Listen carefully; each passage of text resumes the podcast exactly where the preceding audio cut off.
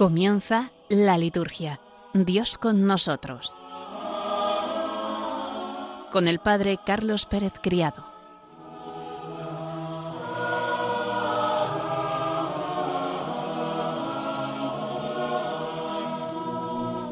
Queridos oyentes, bienvenidos un lunes más a nuestro programa La Liturgia, Dios con nosotros.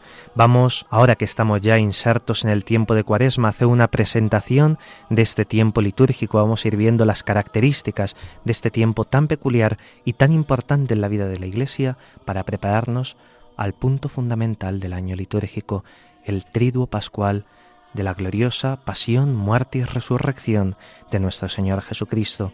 Además, introduciremos en el programa, además estos aspectos más propiamente cuaresmales, el comentario a la Desiterio de Sirabi, a las orientaciones de las misas de la Virgen María. Bueno, poco a poco iremos viendo qué nos da tiempo en este programa. Agradecemos ya desde el comienzo de antemano a Óscar Sánchez su función en el control del programa. Vamos a ponernos en presencia de Dios para comenzar rezando.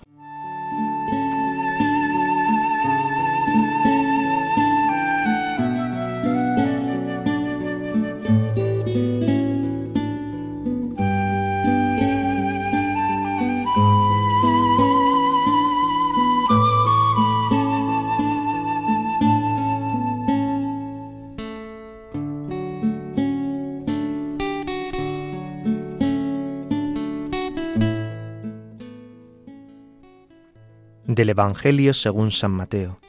En aquel tiempo Jesús fue llevado al desierto por el Espíritu para ser tentado por el diablo, y después de ayunar cuarenta días con sus cuarenta noches, al fin sintió hambre.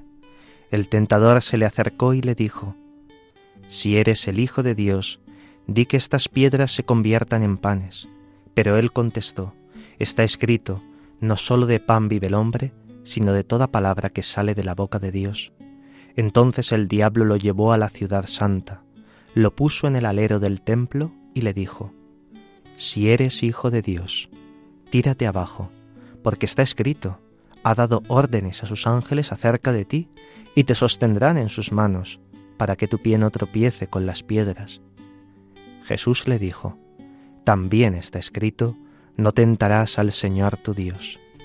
De nuevo, el diablo lo llevó a un monte altísimo y le mostró los reinos del mundo y su gloria, y le dijo, Todo esto te daré si te postras y me adoras. Entonces le dijo Jesús, Vete, Satanás, porque está escrito, Al Señor tu Dios adorarás, y a Él solo darás culto. Entonces lo dejó el diablo, y he aquí que se acercaron los ángeles y lo servían.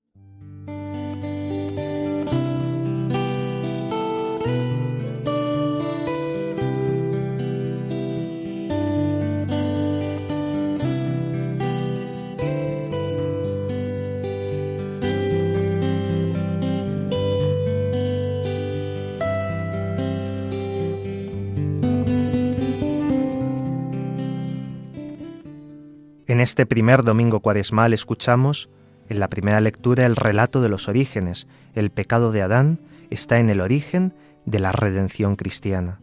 El pecado original permanece, pero al margen de lo incomprensible, urge excluir todo el revestimiento mitológico y entender que desde el principio la persona humana hace un mal uso de su libertad, una libertad creada. Dios no fosiliza al hombre ni a la mujer en el bien, pues entonces no serían libres. Dios sabía que la persona caería y aún sigue cayendo en la tentación de ser como Dios. El ser humano, cuando sucumbe a las sugestiones del maligno, pierde el gusto y el conocimiento para hacer el bien, se da cuenta de su desnudez cuando ha pecado y queda excluido del paraíso de Dios. Jesús se nos presenta así en el domingo que ya celebrábamos como el nuevo Adán, que en el desierto vence la tentación en nombre de la humanidad, por la que Él se ha encarnado. Ninguna tentación ha sido más auténtica, más grave, ni más decisiva para el destino del mundo que la suya. En este sentido, las tentaciones de Jesús no son únicamente ejemplares, sino principalmente son una acción salvífica. ¿Qué habría sido de la humanidad si Jesús hubiese sucumbido a la tentación? El cristiano, durante la cuaresma, entra en el desierto. Allí a veces al fin siente hambre, el hambre del Dios vivo, y cansado de su silencio, y en Cristo, nunca sin Cristo, se supera la fascinación y el engaño, que son frutos de la concupiscencia, del tener y del poseer, de tentar a Dios. Del padre Rafael Serra Bellá en el calendario directorio del año litúrgico.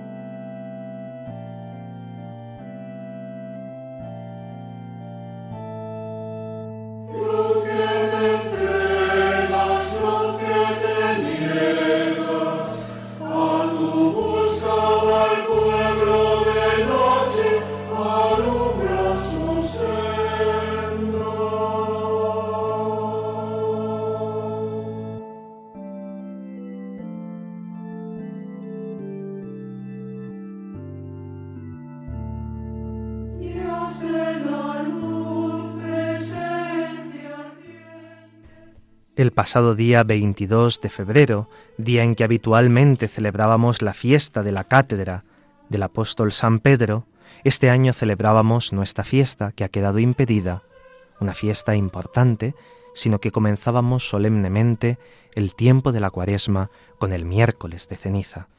Dice así el elogio del martirologio de ese día, del miércoles de ceniza.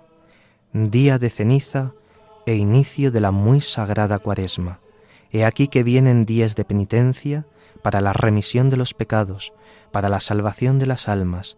He aquí el tiempo favorable en el que asciende a la montaña santa de la Pascua.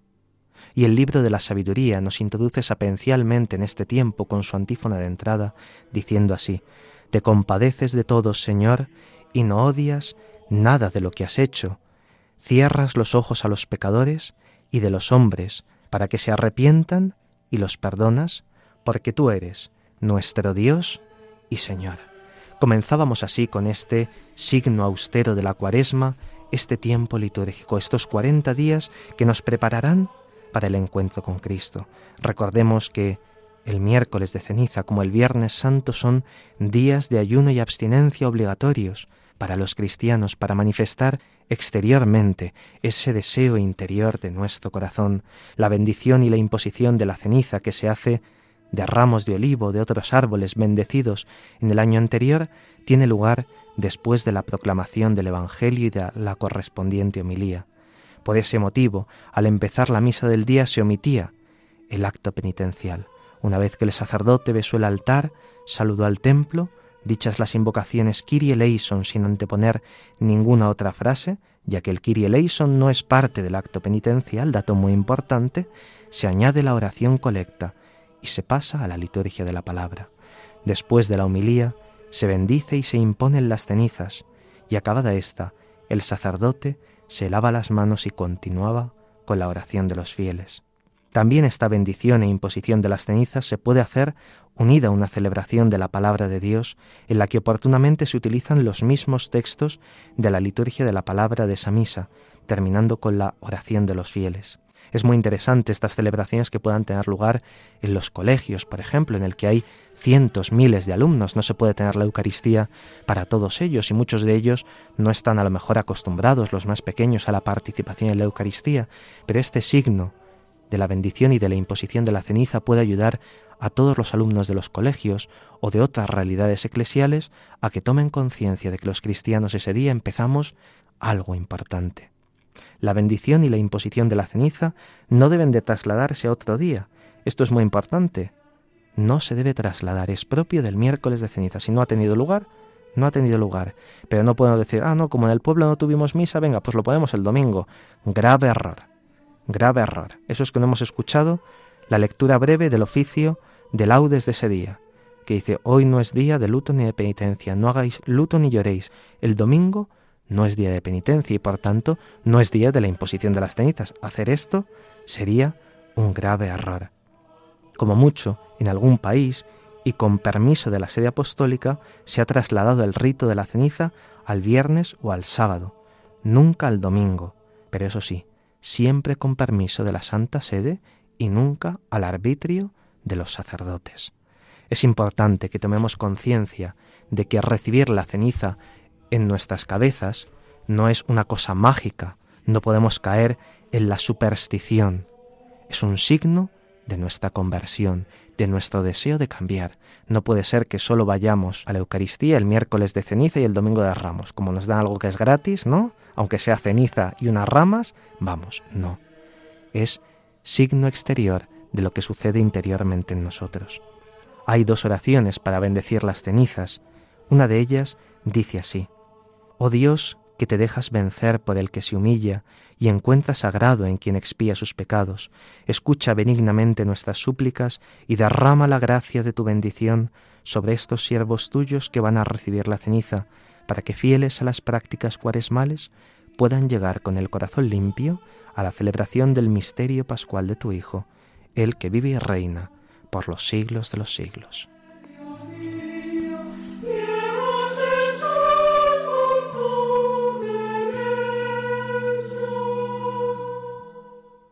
En el tiempo de Cuaresma no celebramos ni las memorias ni las memorias obligatorias de los santos.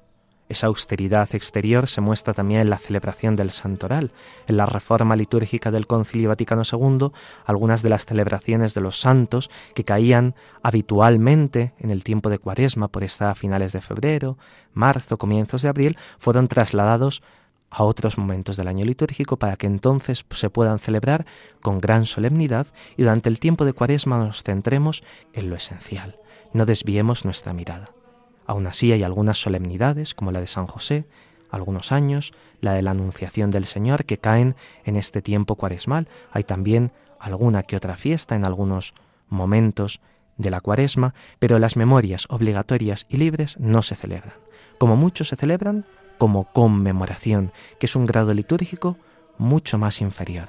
Se puede hacer conmemoración del santo, nada más.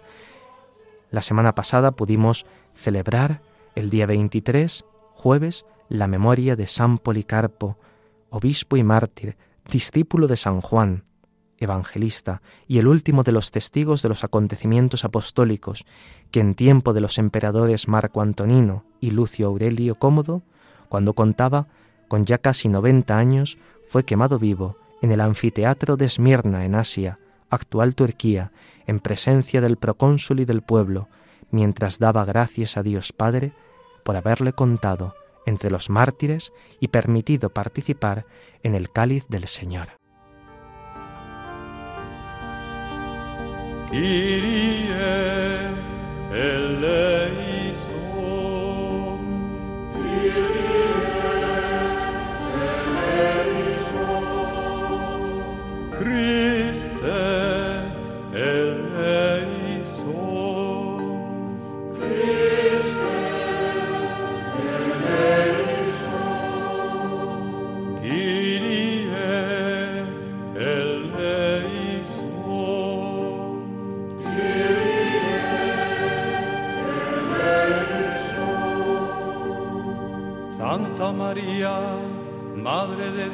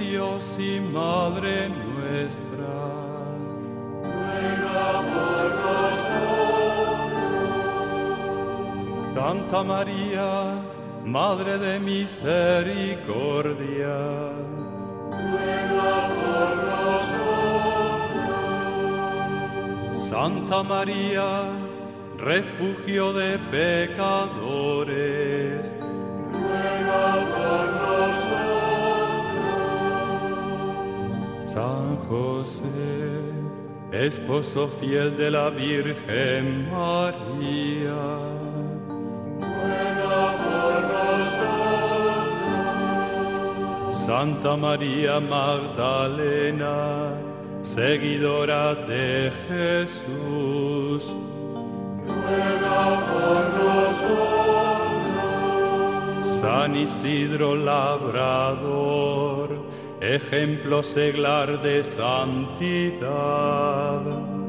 por Es muy recomendable que durante el tiempo de Cuaresma podamos iniciar las misas dominicales con las letanías de los santos en lugar del acto penitencial. Son estas unas recomendaciones que encontramos en el misal romano, en la página 182, y también en un documento muy importante y que debería ser de lectura obligatoria durante este tiempo, la carta sobre la celebración y preparación de las fiestas pascuales, en su número 23. Se nos dice que conviene que comencemos estas celebraciones con las letanías de los santos, unas letanías que sería muy importante que fuesen cantadas. Al comenzar la celebración, el sacerdote con los ministros se dirigen procesionalmente al altar mientras se entonan las letanías, se procesiona tranquilamente por toda la iglesia, y mientras se cantan las letanías el sacerdote permanece abajo, mirando al altar, mirando a la cruz, cantando él también las letanías. Al acabar, sube al altar, lo besa y omitidos todos los ritos introductorios, dice la oración colecta. Así se hacía en las antiguas estaciones cuaresmales y también es bueno que se haga en nuestras parroquias.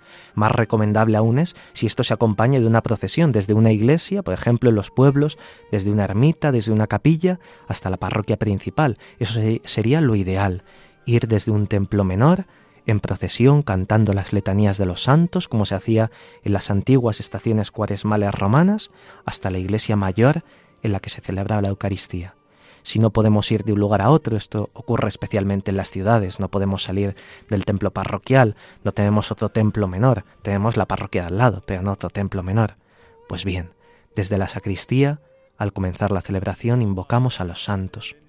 Y es una forma nueva y distinta de celebrar a los santos en este tiempo de cuaresma. No celebramos las memorias, no los celebramos con tanta asiduidad, el calendario cuaresmal reduce muchísimo la celebración de los santos, pero fijaos, al comienzo de cada domingo los invocamos, porque ellos han superado toda tentación, porque ellos ya participan con Dios de la gloria del Padre, y por eso son poderosos intercesores. Al comenzar una obra grande, como es esta de la cuaresma, pedimos a los santos que intercedan por nosotros, que nos ayuden en este caminar cuaresmal para no caer en la tentación, en la tentación del desánimo, en la tentación de abandonar, en la tentación de decir, no sigo, abandono la cuaresma. Reformadores y maestros de vida interior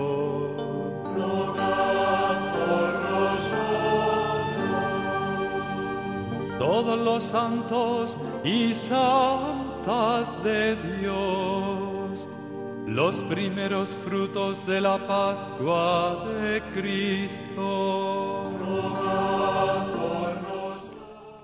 La cuaresma es una buena ocasión para que la comunidad programe su vida de fe en equipo, convocando no solo a los sacerdotes, sino también a los religiosos, a los laicos, a los jóvenes, a los matrimonios. Se trata de una programación pastoral hecha con imaginación y con el deseo de que la vida de toda la comunidad progrese durante este tiempo.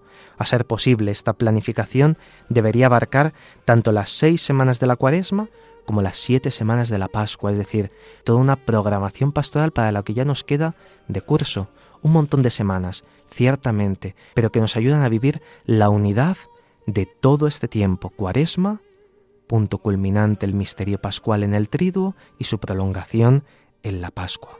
Hay muchos niveles en estos tres meses fuertes y sería conveniente coordinar más claramente en la vida de la comunidad, la catequesis, la vida familiar, las comunidades religiosas, la pastoral con los niños, con los jóvenes, los grupos cristianos dentro de la comunidad general. Es toda la comunidad la que se pone en camino hacia la luz pascual y programa diversos aspectos. Estos pueden ser algunos de ellos. Retiros y jornadas de estudio, preparación de las familias que piden el bautismo para sus hijos o de los novios que piden el matrimonio, un itinerario catequético de los niños o jóvenes que van a recibir la confirmación o la primera comunión en el tiempo pascual, un itinerario más propiamente que les prepare para estos acontecimientos sacramentales tan importantes en su vida, para que luego no abandonen la vida de la comunidad los diversos niveles de catequesis y de catecumenado en las parroquias, las celebraciones de la penitencia a lo largo de la cuaresma, otras celebraciones de oración o también el Via Crucis, la supresión de los bautizos en cuaresma, si se ve factible reservarlos para la Pascua. Recordad que antiguamente, antes de comenzar la cuaresma, el martes anterior al miércoles de ceniza, se despedía el aleluya y el sacerdote cogía la pila bautismal, le ponía la tapadera, ponía una cinta alrededor y la lacraba, expresando así que ayunamos hasta del bautismo únicamente se administraría en peligro de muerte, únicamente.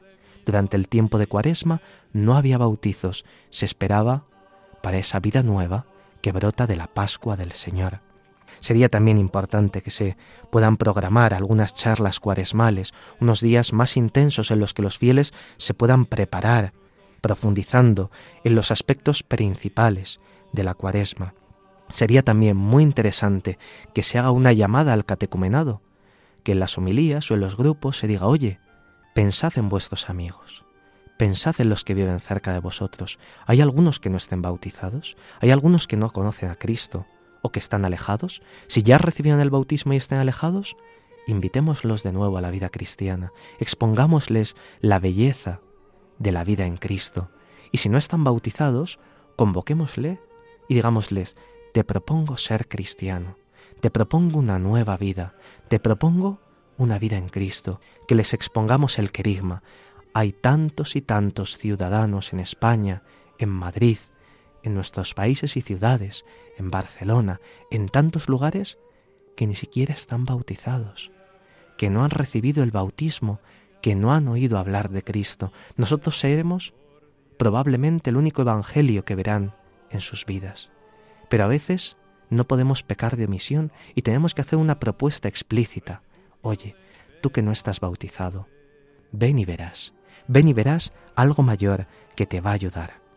Toda comunidad, tanto si es parroquial como religiosa, juvenil, comunidad de base, sería bueno que en la semana de ceniza, o aún antes, tenga el momento más oportuno de reunirse y de programar todas estas actividades que se van a hacer durante el tiempo de la cuaresma de la Pascua. Si no lo hemos hecho, hoy que estamos en el lunes de la primera semana de cuaresma, digamos a nuestros amigos, a nuestros compañeros, hermanos en la parroquia o en grupos o movimientos, vamos a programar estas semanas, estos tres meses de la cuaresma y de la Pascua que tenemos por delante.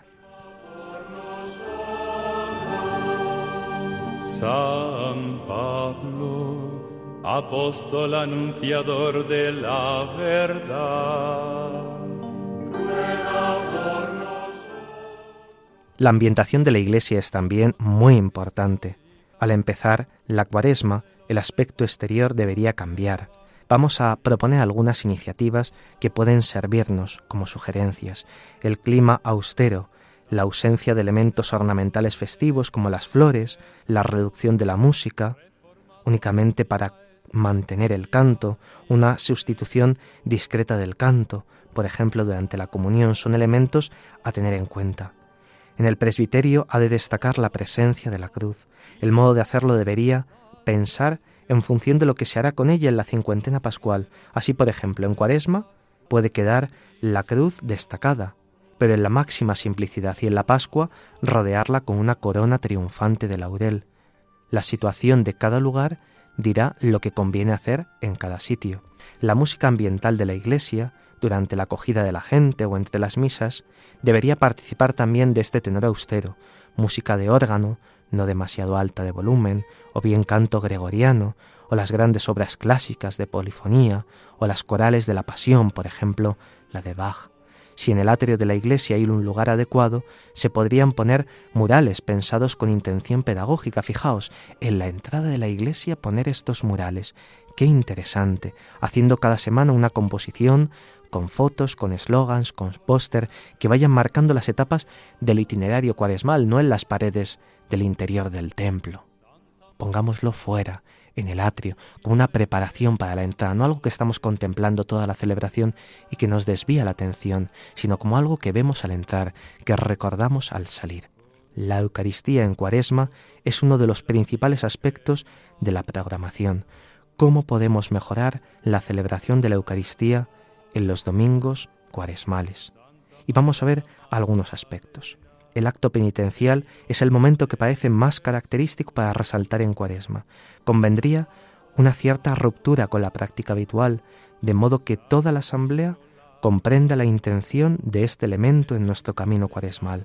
Luego, en el tiempo pascual, al contrario, habrá que destacar más la bendición y la aspersión con el agua, el canto de la gloria, pasando a un segundo lugar más discreto todo lo que tenga que ver con el penitencial. Sería muy adecuado que durante este tiempo de cuaresma cantásemos los kiries, esa súplica que aunque no forma parte propia intrínseca del acto penitencial, nos recuerda a Cristo como Salvador, a Cristo que ha vuelto como vencedor de la batalla. Por tanto, usemos más durante este tiempo de cuaresma la primera fórmula del acto penitencial, el yo confieso, la segunda fórmula del acto penitencial, tantas veces tan olvidada, Señor, ten misericordia de nosotros porque hemos pecado contra ti, muéstranos, Señor, tu misericordia y danos tu salvación, y dejemos esa tercera fórmula de los tropos con los kiries para otros tiempos más adecuados, y resaltemos el canto del kirie después de la fórmula de la absolución general. Es interesante también que busquemos cantos penitenciales, que podamos cantarlos de manera especial los miércoles y los domingos, que son días por excelencia penitenciales en la Iglesia.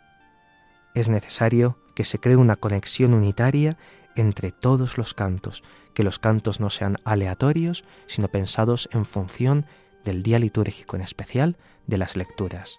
Vamos a escuchar ahora, que nos servirá como momento de oración, un canto propiamente cuaresmal, típicamente de este tiempo, que es Perdona a tu pueblo, Señor. Este texto bíblico de la palabra de Dios que ha sido adaptado por Bernardo Velado y Antonio Alcalde.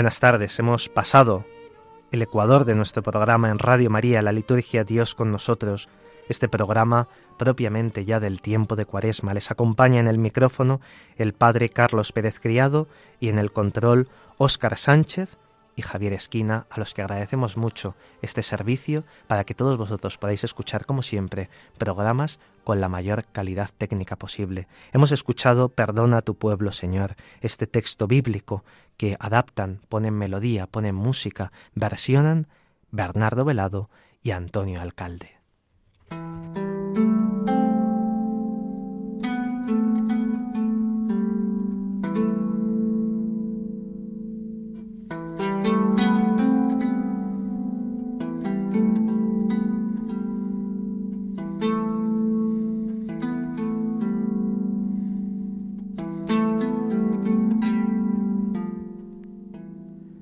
Vamos a continuar con esta lectura y comentario de Desiderio Desideravi, este documento del Papa sobre la formación litúrgica del pueblo de Dios. El número 11 dice así, la liturgia nos garantiza la posibilidad de tal encuentro. No nos sirve un vago recuerdo de la última cena. Necesitamos estar presentes en aquella cena, poder escuchar su voz, comer su cuerpo y beber su sangre. Le necesitamos a Él en la Eucaristía y en todos los sacramentos se nos garantiza la posibilidad de encontrarnos con el Señor Jesús y de ser alcanzados por el poder de su Pascua, el poder salvífico del sacrificio de Jesús, de cada una de sus palabras, de cada uno de sus gestos, miradas, sentimiento, nos alcanza en la celebración de los sacramentos. Yo soy Nicodemo y la samaritana, el endemoniado de Cafarnaún y el paralítico en la casa de Pedro, la pecadora perdonada y la hemorroísa, la hija de Jairo y el ciego de Jericó, Zaqueo y Lázaro, el ladrón y Pedro perdonados. El Señor Jesús, que inmolado ya no vuelve a morir y sacrificado vive para siempre, continúa perdonándonos, curándonos y salvándonos con el poder de los sacramentos. A través de la encarnación es el modo concreto por el que nos ama, es el modo con el que sacia esa sed de nosotros que ha declarado en la cruz.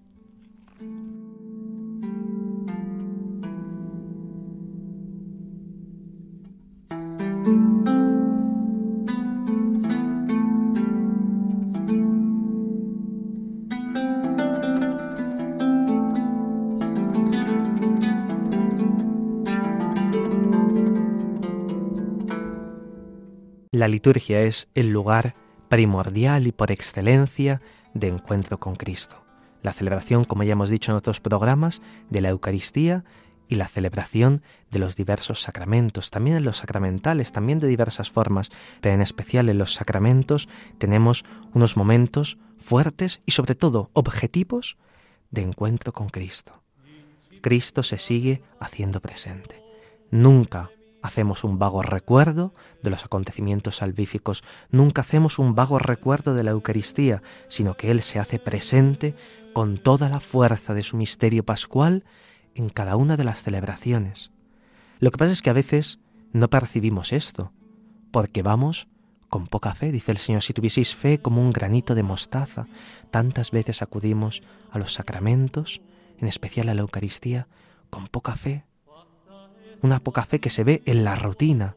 Hacemos las cosas porque tocan, como formas concretas de comportarnos o de movernos sin darnos cuenta de que estamos acudiendo a ese encuentro con Dios en el que nosotros somos divinizados, participamos de la ceosis divina, recibimos una tremenda efusión de la gracia divina del Señor. Cada vez que escuchamos la proclamación del Evangelio, cada vez que participamos nos hacemos contemporáneos del Señor. Por eso decía el Papa que el poder salvífico de Dios se nos hace presente a cada uno de nosotros. Yo soy Nicodemo, la samaritana, el endemoniado, el paralítico. Y es que nosotros volvemos a participar en cada uno de esos acontecimientos salvíficos del Señor. Podríamos decir que nos metemos profundamente en la escena. Cuando la palabra de Dios se proclama en la celebración de la Eucaristía, esa palabra se sigue haciendo presente y actualizada a día de hoy. No es sólo palabra que fue proclamada, que fue escrita, acontecimiento que sucedió hace dos mil o tres mil o cuatro mil años. Cuando escuchamos las lecturas, Dios nos habla ahora. Cuando dice levántate, no solo se lo está diciendo a esa persona que le ocurrió en el Evangelio, sino que también a ti ahora te dice levántate. A ti ahora te dice haz esto, acude a esto, vive de esta manera. Bienaventurados vosotros cuando os persigan y os insulten y os calumnien de cualquier modo por mi causa, como escuchamos en las bienaventuranzas.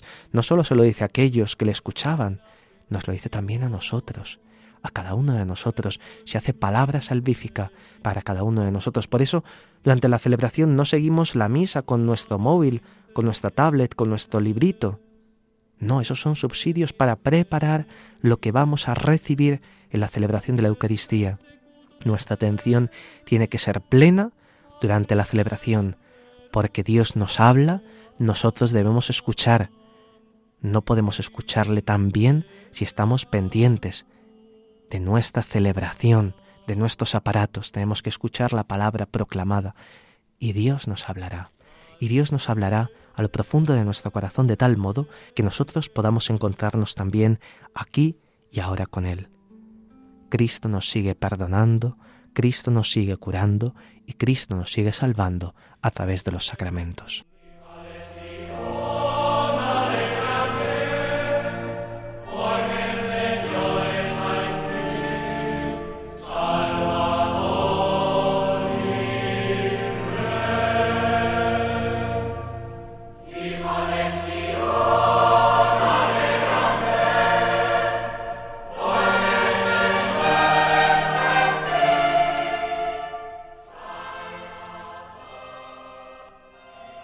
Nos introducimos en esta parte que dedicamos durante este tiempo a las misas de la Virgen María, a esta lectura atenta y tranquila de las observaciones generales de los prenotandos de estos volúmenes.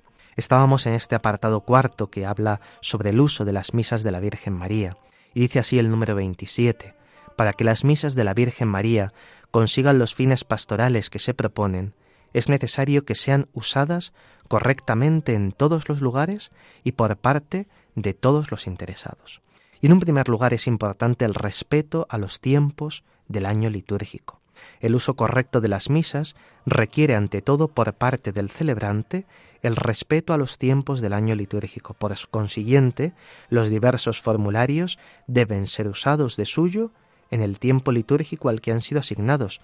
No obstante, fijaos, por causa justa, algunos formularios pueden usarse también en otro tiempo litúrgico. Por ejemplo, y se nos dan diversos ejemplos de adaptaciones que se pueden tener porque hay una cierta lógica pastoral y teológica detrás.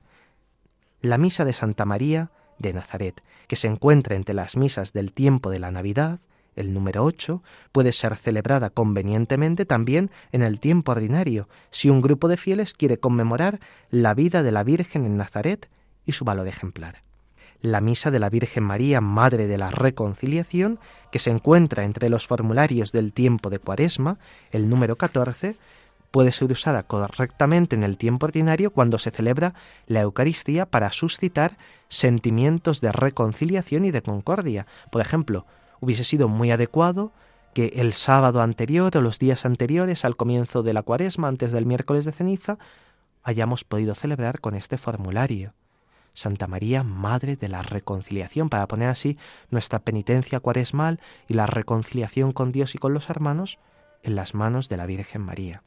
Dicen los prenotandos también. Por el contrario, misas como la de la Virgen María en la Epifanía del Señor o la de la Virgen María en la Resurrección del Señor no pueden ser celebradas fuera del tiempo de Navidad o de Pascua, respectivamente, a causa de la pertenencia a una determinada época del tiempo litúrgico. Y se abre también aquí un apartado sobre el uso de las misas de la Virgen María en los santuarios marianos. Las misas de la Virgen María, como se ha dicho antes en el número 21, están destinadas en primer lugar a los santuarios marianos, para que en ellos se incremente la verdadera devoción a la Madre del Señor y se nutra del genuino espíritu litúrgico. Esto será una gran ventaja para las iglesias particulares cuya actividad pastoral se ve sostenida y favorecida en gran manera por las iniciativas y las obras de los santuarios marianos. En los santuarios, como dispone el Código de derecho canónico, en el canon 1234, es preciso proporcionar a los fieles con mayor abundancia los medios de salvación, predicando con diligencia la palabra de Dios y fomentando con esmero la vida litúrgica principalmente mediante la celebración de la Eucaristía y de la penitencia, y practicando también otras formas aprobadas de piedad popular. La celebración de la Eucaristía es el culmen y el centro de toda la acción pastoral de los santuarios. Desean participar especialmente en ella los numerosos peregrinos que se reúnen en los santuarios, los grupos que se reúnen allí para un encuentro ya sea de estudio o de plegaria, los fieles que acuden individualmente para dirigir sus súplicas a Dios o para recogerse en una oración contemplativa. Por eso es necesario poner el mayor cuidado en la celebración de la Eucaristía, para que la acción litúrgica, adaptada a las condiciones particulares de los fieles y de los grupos, resulte ejemplar y la asamblea que celebra los divinos misterios ofrezca una imagen genuina de la Iglesia. La congregación para el culto divino suele conceder a los santuarios marianos la facultad de celebrar con frecuencia la misa del Santa María Virgen. El uso de las misas de la Virgen María ha de observarse cuanto sigue. En primer lugar, habida cuenta del tiempo litúrgico, estas misas se pueden celebrar en los santuarios marianos todos los días, excepto los indicados en los primeros números, del 1 al 6, de la tabla de precedencia de los días litúrgicos. En segundo lugar, sin embargo, la facultad a que se refiere este primer punto se concede solamente a los sacerdotes peregrinos o cuando se celebra la misa para un grupo de peregrinos, por tanto no la misa cotidiana, que tiene que ser siguiendo la estructura del año litúrgico del leccionario y del misal, únicamente a los sacerdotes peregrinos o cuando se celebra la misa para un grupo que ha peregrinado específicamente al santuario.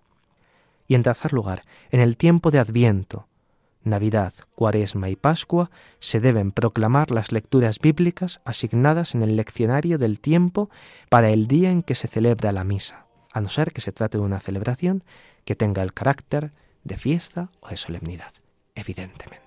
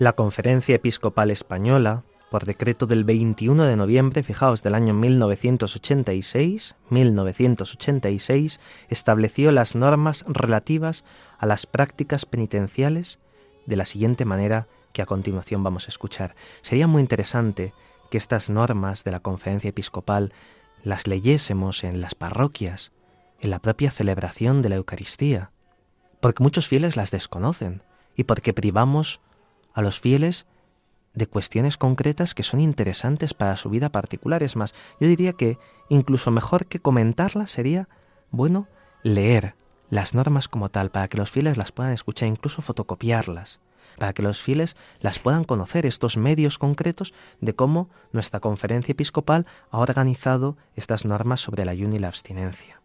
Dicen así, a tenor del canon 1250, son días penitenciales todos los viernes del año, a no ser que coincidan con una solemnidad y todo el tiempo de cuaresma.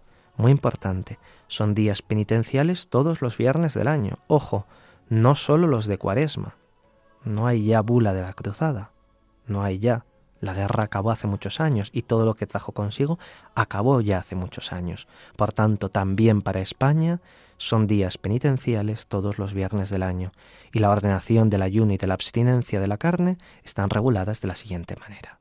De acuerdo con esto, en primer lugar, durante la cuaresma, en la que el pueblo cristiano se prepara para celebrar la Pascua y renovar su propia participación en este misterio, se recomienda vivamente a todos los fieles cultivar el espíritu penitencial, no sólo interna e individualmente, sino externa y socialmente, que puede expresarse en la mayor austeridad de vida, en las diversas prácticas que luego se indican a propósito de los viernes del año, en iniciativas de caridad y de ayuda a los más necesitados, emprendidas como comunidad cristiana a través de las parroquias, de Cáritas o de otras instituciones similares.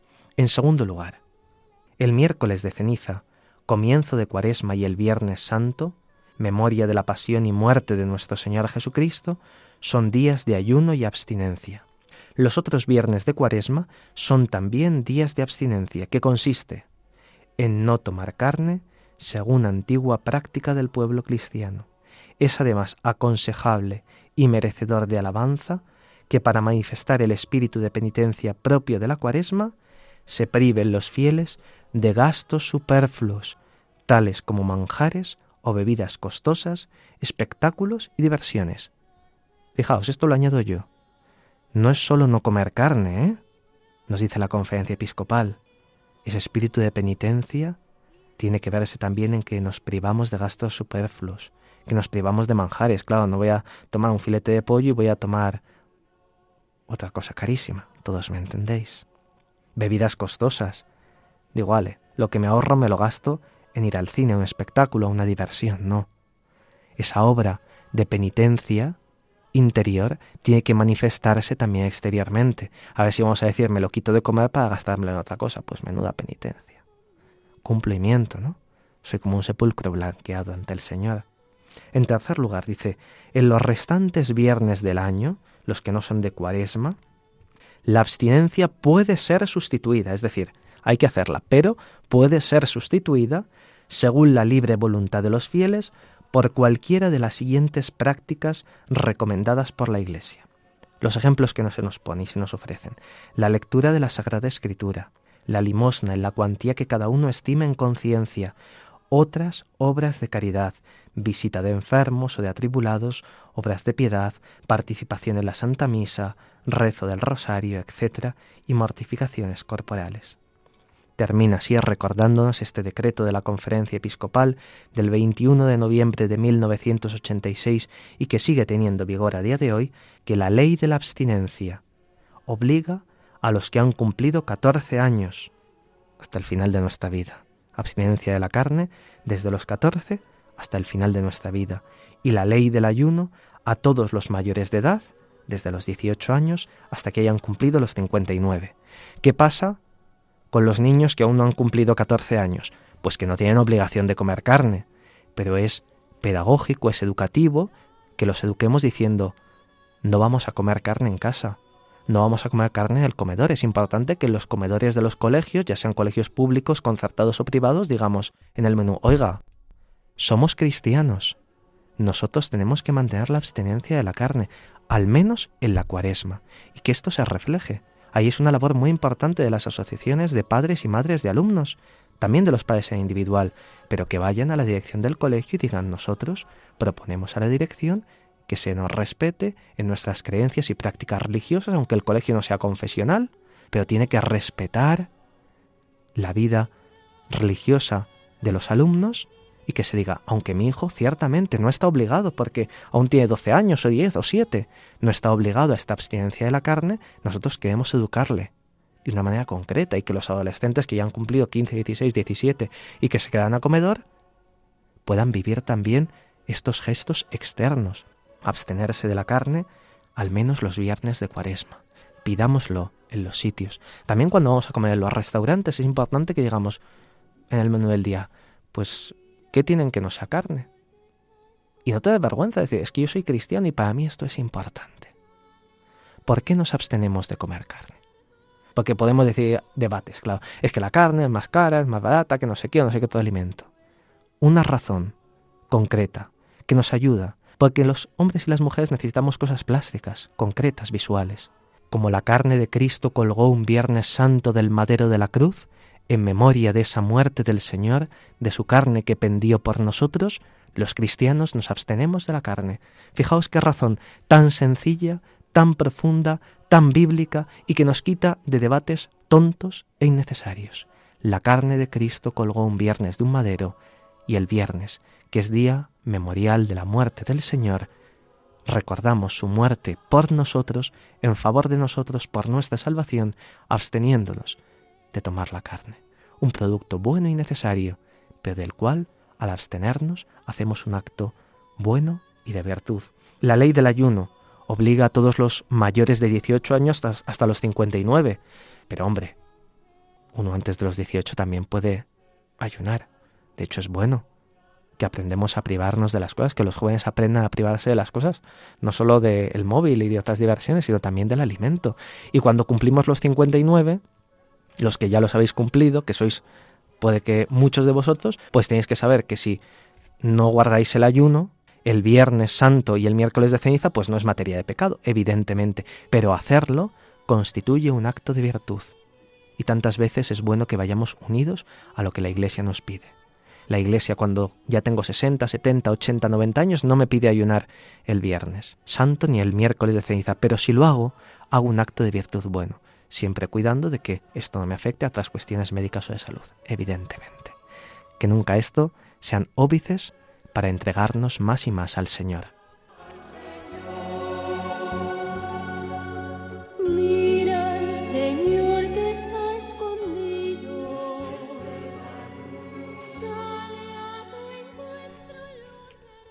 El Papa San Juan Pablo II en la catequesis del 21 de marzo del año 1979 decía así, ¿por qué el ayuno?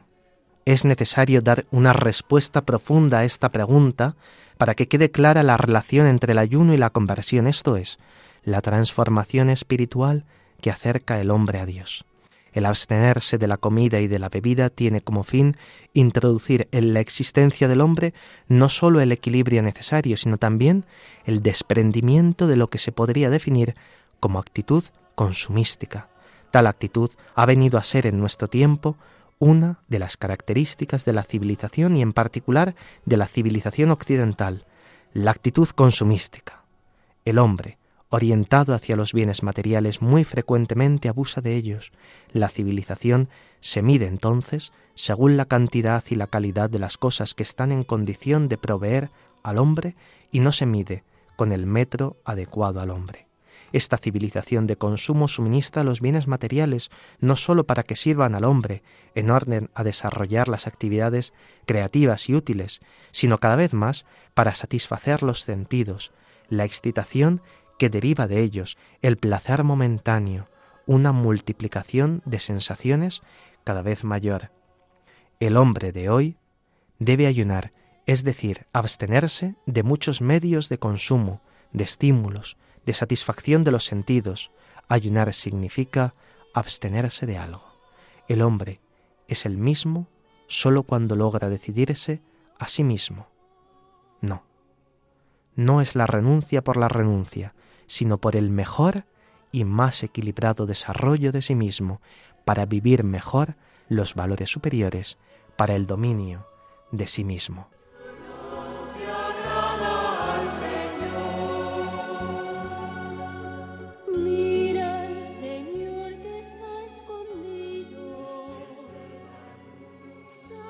Hoy lunes tenemos la posibilidad de hacer conmemoración, únicamente recordad en cuaresma conmemoración de San Gregorio de Narek, doctor de la Iglesia, y el próximo sábado la conmemoración de San Casimiro.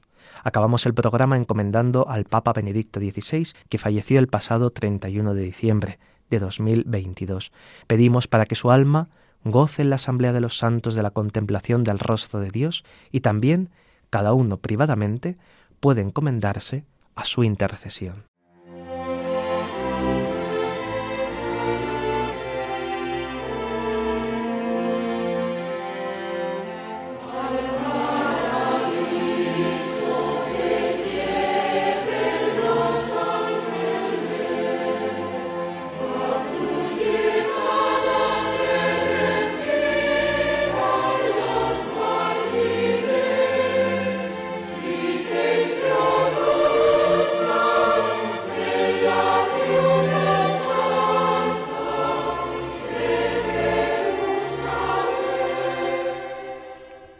Esta tarde les ha acompañado en el micrófono el padre Carlos Pérez Criado y en el control Óscar Sánchez y Javi Esquina, a los que agradecemos mucho su silencioso servicio, en especial a Óscar Sánchez, que es joven y está aquí haciendo sus prácticas en Radio María.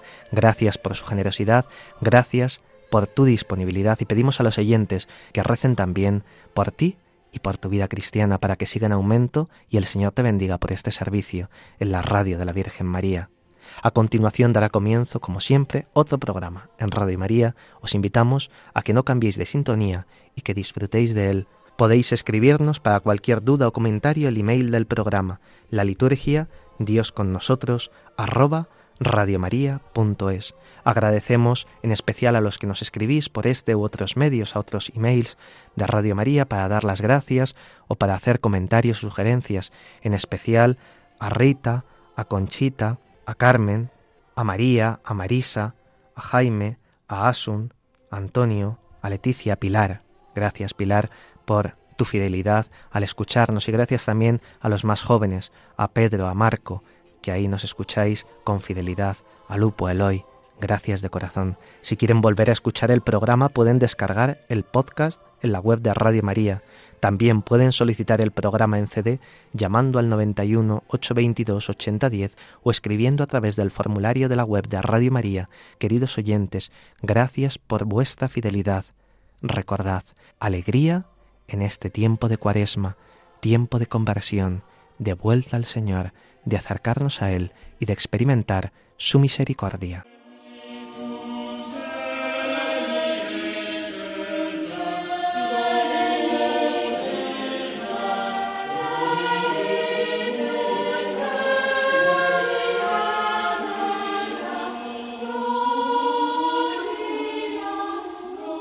Así concluye la liturgia. Dios con nosotros, con el Padre Carlos Pérez Criado.